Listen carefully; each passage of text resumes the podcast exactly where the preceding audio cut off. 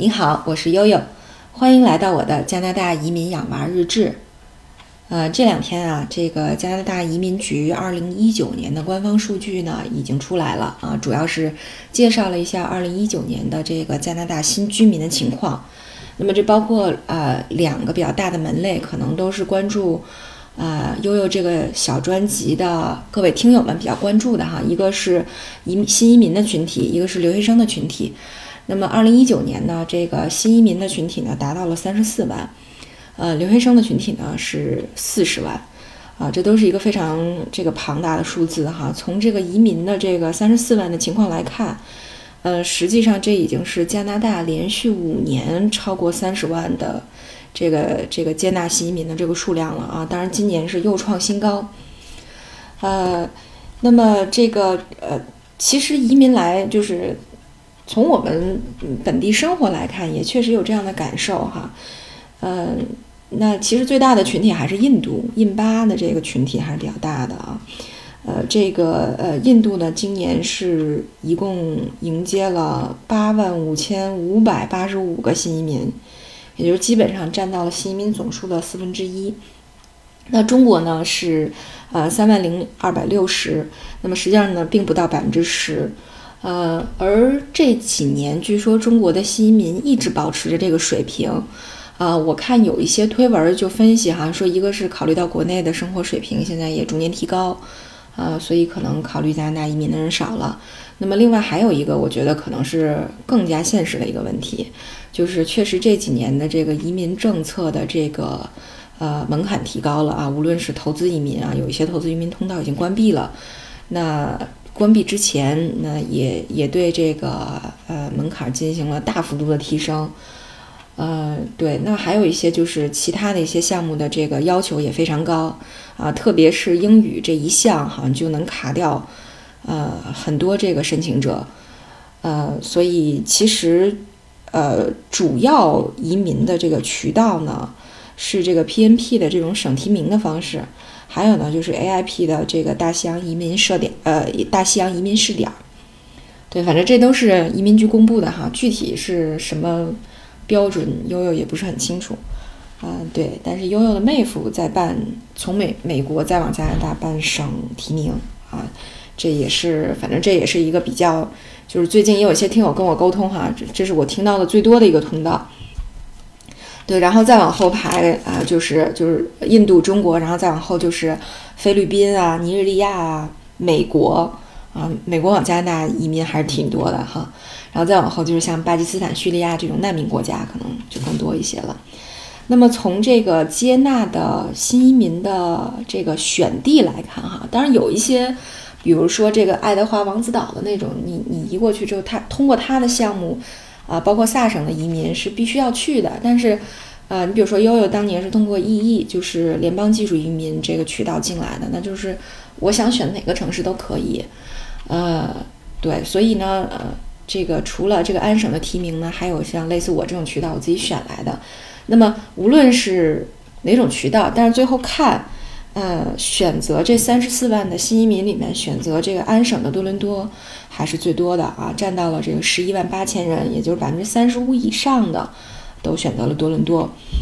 对，那么其实我觉得还是跟气候啊、工作机会啊、啊这个这个中国人生活的便利程，呃，这个这个中国人啊，包括中国人在内的多民族的居民生活的便利程度决定的啊。那么排名第二的是这个爱德华王子岛的。啊，夏洛特敦市啊，当然它是这个爱德华王子岛的首府。排名第三的呢是这个萨省的首府瑞吉纳 （Regional）。呃，这是呃首选的三个城市。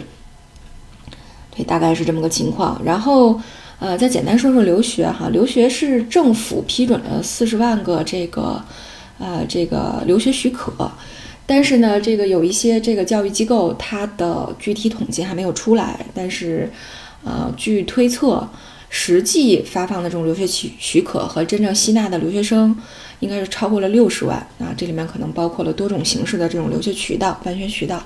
啊。所以呢，这个将来如果有具体的数字了，悠悠再跟大家分享。所以基本上呢，二零一九年就是还是一个这个新移民和留学生暴涨的年。就大家加一块儿就发现，就是整个的这个加拿大多了，嗯，七十多万人口啊，就整个的居民多了七十多万人口。对，然后有一些听友呢也跟悠悠呃咨询说，呃，这个咨询一些移民政策啊，包括呃还有一些听友特就是鼓励悠悠说，哎，要不你也去考一个这个移民中介吧。呃，于是有一段时间悠悠还是挺心动的哈。呃，然后就去搜索了一下这个考取这个正规的移民牌照的这个资质，这这个考试，现在现在再跟大家介绍一下这这块的内容，也是比较有意思。首先呢，它这个移民顾问的这个牌照发放呢，是统一归这个叫 CSIC，就是加拿大移民监管委员会来管理的。对，但是呢，这个。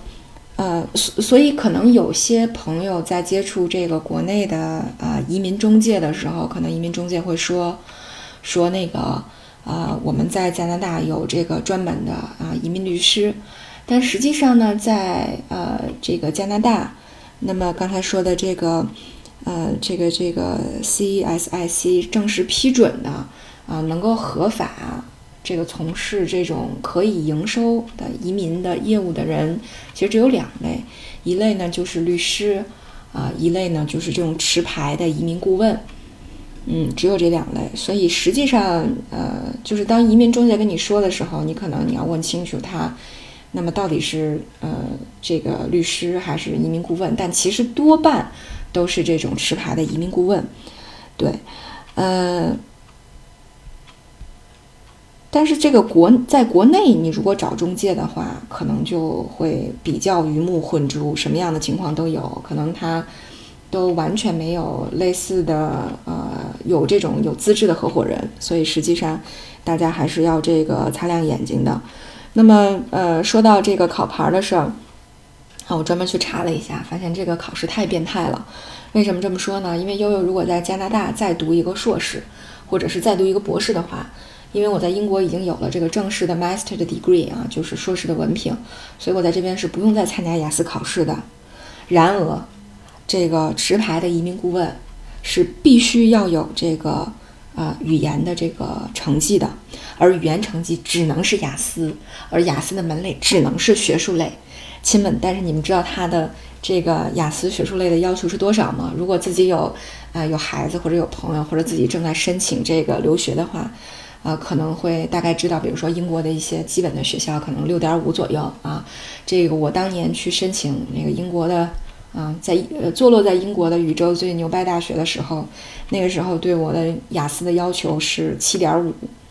对，而现在这个持牌移民顾问的英语要求，在二零一九年七月刚刚调整过，就已经调整到了。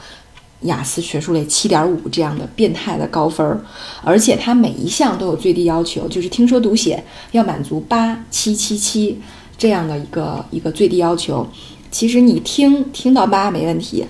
呃，这个说到七不是那么容易啊，读到七很容易啊，读到八到到八点五都很容易，那写到七其实也不容易，所以呢。就是在这里面就非常非常重要的一点，就是实际上他持牌的移民顾问，他还有课程，他主要学的是什么呢？就是他主要学的是这个跟移民相关的一些法案和相关的这个案例的这个研讨。那最后的考试呢，也是完全的开卷考试，就大家可以带你所有的复习资料，但是他的所有的题都是选择题，都是开卷题，就是不同的就是不同的 case，不同的移民案例啊，让大家做出一个最后做出一个选择。但是呢，这个也很不容易考啊，有有的时候往往开卷题都是，嗯，都是那个那个真的杀手啊。其实，呃，这是一个非常困难的。然后我也听有一些朋友说，他们先准备雅思，因为雅思的这个考试的这个有效期就是两年，然后再去考那个考试。当你发现雅思过了的时候，考试过不去；考试过了的时候，雅思过不去，一折腾五六年就出去了。所以这个悠悠打听完了之后也是望而却步，而且呢，实际上对于移民顾问来说呢，对这个法律法规的这个法条的掌握，包括对这种，呃，移民案例的这种实际问题的处理，还是，呃，这个有很高的要求的啊，要求有一定的经验，呃，所以在了解这个考试的过程当中呢，我觉得可能就慢慢的有对有一些听友的问题就摸出点门道来哈。就有些听友就问说，哎，悠悠，你能你你能跟我们说说怎么选这些呃移民中介嘛？呃，对，然后这边呢，我听很多朋友，包括我自己研究这个持牌顾问的时候，就发现，哎，你比如说有些 case 就是新的移民顾问做得好，因为他对这个新出台的一些政策非常了解啊，他也对新的一些情况啊，包括这两年，你比如说我们身边突然间，我觉得出现了好几好几例这种，呃，通过打移民官司，就通过律师打移民官司，啊，最后这个获得这个身份啊 PR 身份的这种情况。对，这在以前还是挺少见的，呃，所以呢，就是有一些这种呃，就是你别看他从业时间不长，但是呢，确实对这种新情况适应的比较快，或者有过这种应对经验的，哎，反而可能比一些这个从业十来年的那些老顾问要要要更有这个这个这个更有竞争力。对，但是呢，呃，也有一些情况呢，就是老顾问处理的比较好。啊，包括有一些机构在遇到你这个问题的时候，他可能都跟这个、这个、这个呃、这个移民局啊有过这种类似的沟通。他甚至有你这种情况去和移民局沟通的时候的信件的模板，所以呢，就其实就从某种程度上讲，他很有经验，所以呢就能够摆平很多事情。呃，对，也有呃一些朋友就是在说说悠悠，你能不能呃推荐你的这个。呃，就是做移民的朋友给我们，呃，这个悠悠犹豫了很久，然后对自己身边所有做移民的朋友都进行了尽调的调查。就是我真的是一个那个特别玻璃圣母心的人，我特别怕给大家推荐的不好了以后，这个这个万一这个受骗上当，我我我心里也觉得很过意不去。所以最后呢，呃，我我也是觉得有几个我觉得还不错，但是，呃。一定，大家要根据自己的情况去了解，说这个移民顾问有没有，呃，处理这种案例成功的先例。那么他在处理这个案例的过程当中，啊，遇到过哪些问题？他们是怎么处理的？那么遇到了最有难度的这个案例是什么样的？那么最后是怎么解决的？所以你可能需要更深入的去跟他啊聊一聊，去了解一下他这个。呃，这个这个机构啊，这个中介机构，包括这个移民顾问本身的这种业务能力和水平啊，还有经验，所以这几个呢是大家需要考察的。呃，对，然后这就是大概今年，啊，悠悠对这个移民和留学这块儿啊，大概的一个认识。呃，如果将来再有进一步的了解呢，也会实时的跟大家做一些更新。好，今天就到这里，感谢大家的关注。然后另外呢，因为呃悠悠近期也一直在准备这个 我的创业项目啊，就是我的那本书叫这个求职锦鲤养成手册。那么最近也在跟这个校对，在跟设计反复在沟通这个文稿啊，估计看来这个上半年应该能有望出版了。所以呢，开始也在喜马拉雅上做另外一个专辑，想给这个，呃，这个这个这个前景不太不太明朗的这本求职书啊，稍微做一做这个啊网上的这种宣发，呃，于是呢，就也做了一个新的小专辑啊，目前这个定的名字叫做呃这个 HR 的面试故事啊，叫副标题是去听职业 HR 是如何搞定自己的面试的。其实呢，我觉得我写这本书呢，主要还是来源于，啊，我自己亲历的一些这个啊，这个面试的，呃，面试成功的以及翻车的一些这个段子，然后再结结合我们呃 HR 的一些专业的理论背景知识，包括后来我自己去做面试官的时候，我去看这些面试者，呃，可能又是另外的一个角度，所以把这三方面吧结合起来写的这本书。那那这个节目呢，肯定不会像书这样，它是一个成体系的哈，所以我就单独把这些有趣的案例拎出来，那按照章回体啊设计了呃每周可能会呃呃，比如周二给大家讲一个故事啊，就是这个面试都是我自己的面试啊，没有别人的，都是我自己的。然后呢，呃，第二天就周三会给大家讲讲，呃，我们怎么来复盘这些面试。啊，然后呢，周四再给大家讲一讲，说，哎，这个这个面试里面有什么样的干货？那么，呃，也从中呢，希望大家能够有一些启发。啊，对。然后现在也是因为有一些新的这种宣宣传的一些手段哈，包括喜马拉雅它有这个直播的这种方式，所以我是想说，哎，我也试试直播。所以呢，今天晚上十点半，呃，这个悠悠会在直播间呃等大家，就是先跟大家这个做一下呃呃整这个专辑的一个介绍。所以今天晚上这个会比较简短，比如二十分钟到半个小时，跟大家说说啊这个书的缘起是怎么回事儿。对，然后从明天开始呢，这个呃这个周二呃会给大家讲这个故事，也是直播的。那么周三可能是个录播，因为我上午还有那个滑冰课啊，大家知道，就是悠悠现在每周唯一的念想啊。然后周四呢还有一个直播给大家呃讲讲干货，所以呃也希望有空的朋友们啊能来听一听啊，支持支持。啊，悠悠这个新专辑，毕竟悠悠和大洋还有那个这个这个创业的竞赛在，大家还记得不？就谁先挣上钱了，这个将来啊，孩子就主要托付给另一个人管啊。那个好吧，希望这两个小拖油瓶将来能够这个啊多烦一烦他们的爹啊，让他们的娘能够这个有多点时间啊陪大家交流一下，跟大家。呃，聊聊自己的这个生活体验啊，说说自己之前的这个职场的毒鸡汤。好，呃，那今天呢，这个啊，终于就到这里了，感谢大家的关注。